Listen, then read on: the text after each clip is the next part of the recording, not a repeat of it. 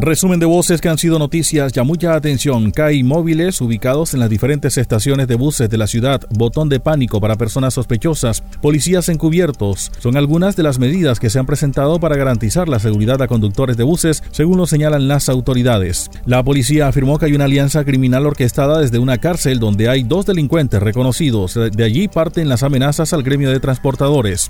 A estos delincuentes les van a imputar nuevos delitos y serán trasladados de cárceles. Tenemos una situación, hay una alianza criminal que se está orquestando desde una cárcel donde hay dos delincuentes reconocidos que incluso se sacaron de, desde las cárceles de aquí del sector, pero allá se encontraron e hicieron esa alianza criminal, la cual está generando las novedades con este gremio. Eh, se les ha realizado varios allanamientos en las mismas carceletas, se han encontrado varios equipos celulares. En cada allanamiento se encuentran dos, tres equipos celulares diferentes, obviamente. Esto nos genera pues unas alarmas. Por tal motivo, a ellos se les va a imputar nuevos delitos, aparte de los que ya están siendo condenados, hay unos nuevos delitos para imputar y se les va a solicitar ser eh, movidos de estas cárceles a otras del país. Samir Serret, secretario de Gobierno de Soledad, dio a conocer las conclusiones del recorrido que hicieron ayer por diferentes empresas de transportes, acompañados de la policía, integrantes del gremio de conductores y jefe de la Oficina de Seguridad de Barranquilla. Se socializó el trabajo que adelanta la policía buscando garantizar la seguridad para que ellos puedan prestar el servicio en óptimas condiciones. Los transportadores tienen conocimiento de los avances que ha habido por parte del Gaula. La policía viene eh, haciendo acto de presencia desde las 4.30 de la mañana hasta altas horas de la noche cuando, dijéramos, las empresas ya eh, hacen su último, su último recorrido. Ayer, eh, pues yo me tomé el trabajo de hacer unos recorridos importantes en el municipio de Soledad y pude evidenciar la presencia significativa por parte de la Policía Nacional, eh, de eh, Policía Militar, eh, Tránsito Municipal y un resto de la fuerza pública que nos viene colaborando en el municipio de Soledad. Sí, claro, ayer precisamente contamos con la presencia del mayor de la, del capitán del, del Gaula de la policía, en el cual le pudo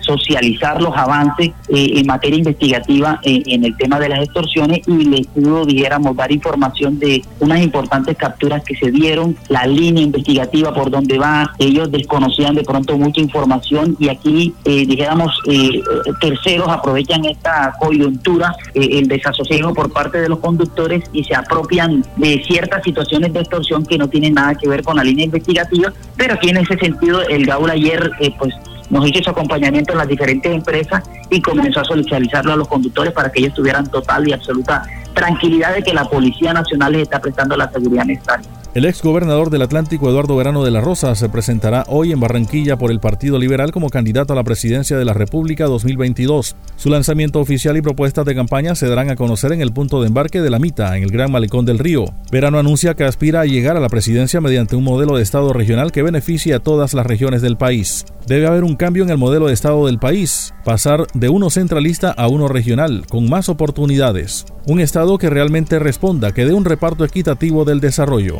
Queremos representar eh, la voz de las regiones, es la hora de las regiones, eh, porque consideramos porque debe haber un cambio en el modelo de Estado del país y pasar de un Estado totalmente centralista, totalmente concentrador del desarrollo, a un Estado eh, regional donde se le den más oportunidades, no solamente al Caribe, sino a todas las regiones del país para que puedan formar parte de un proceso de desarrollo equitativo en todo, eh, en todo nuestro territorio nacional. Eh, estaremos en la mitad una embarcación simbólica del río Magdalena. Eh, daremos un pequeño recorrido por el río Magdalena como una manera de simbolizar estaremos pues eh, conectados con todo el país a través de su principal arteria, a través de lo que ha, eh, ha sido pues el mecanismo de entrada y salida de todos los productos colombianos, simboliza el medio ambiente, en fin, tiene mucho significado el hacerlo como lo queremos hacer en el río Magdalena. El neurólogo Juan Camilo Rodríguez habló en Noticias Ya del Alzheimer, que según señaló es la enfermedad neurodegenerativa más frecuente. Indicó que los cerebros presentan ciertas moléculas dañadas. El componente hereditario de la enfermedad no va más allá del 20%. En cuanto a las características, señaló que va desde el deterioro de la memoria, pero no toda. La de hechos recientes es la que más se altera. Además, no solo son problemas de memoria, sino comportamentales y de sueño. Intentamos buscar medidas que retrasen o curen la enfermedad. No hay medicaciones para eso. Sin embargo, señaló que recientemente se ha estado publicitando ciertas medicaciones en Estados Unidos, los cuales parece que pueden revertir parcialmente la enfermedad, pero hay que ser cautelosos. Es una enfermedad que cursa particularmente con deterioro de la memoria, pero llamativamente la memoria que se altera no es, digamos, toda la memoria. Uno tiene memoria de hechos muy antiguos, uno tiene memoria de trabajo, que es la memoria que habitualmente usamos en el día a día, y uno tiene la memoria de los hechos recientes. La memoria que se altera en el Alzheimer es la memoria de hechos recientes. Por eso, yo siempre doy un ejemplo, tú podrías preguntarle a un paciente que, cómo le fue en un cumpleaños hace 40 años y él podría describírtelo a detalle, pero si tú le preguntas